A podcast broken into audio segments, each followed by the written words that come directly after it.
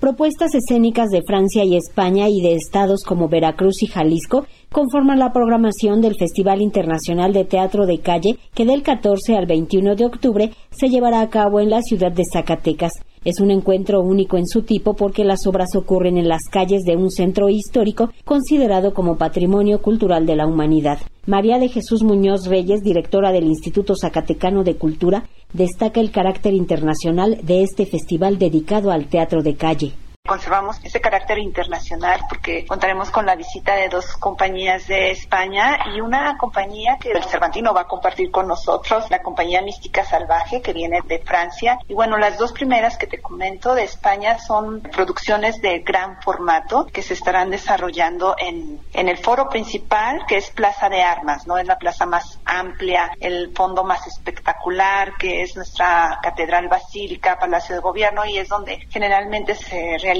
eh.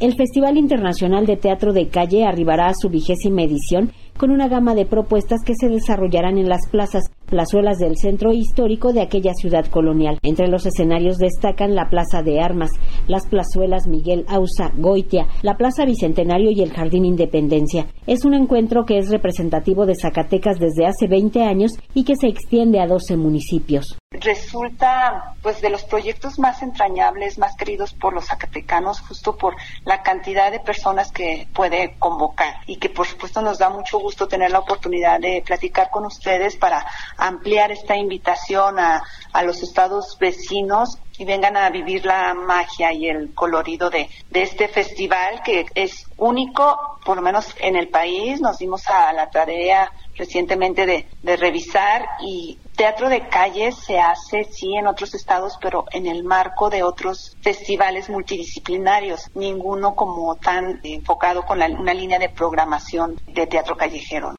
Este año a las obras de teatro de calle se suma un programa académico integrado por los cursos talleres Melodías Cinéticas, Laboratorio Portátil de Teatro de Calle, Neurociencias y viceversa, así como el Laboratorio Experimental de Títeres.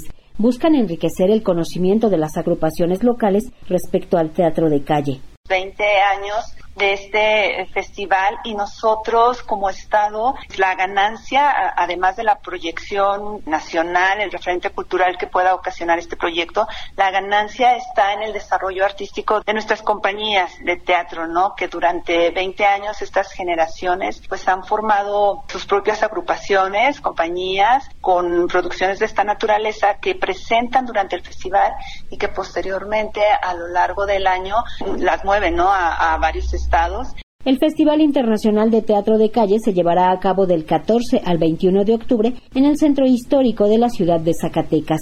Para Radio Educación, Verónica Romero.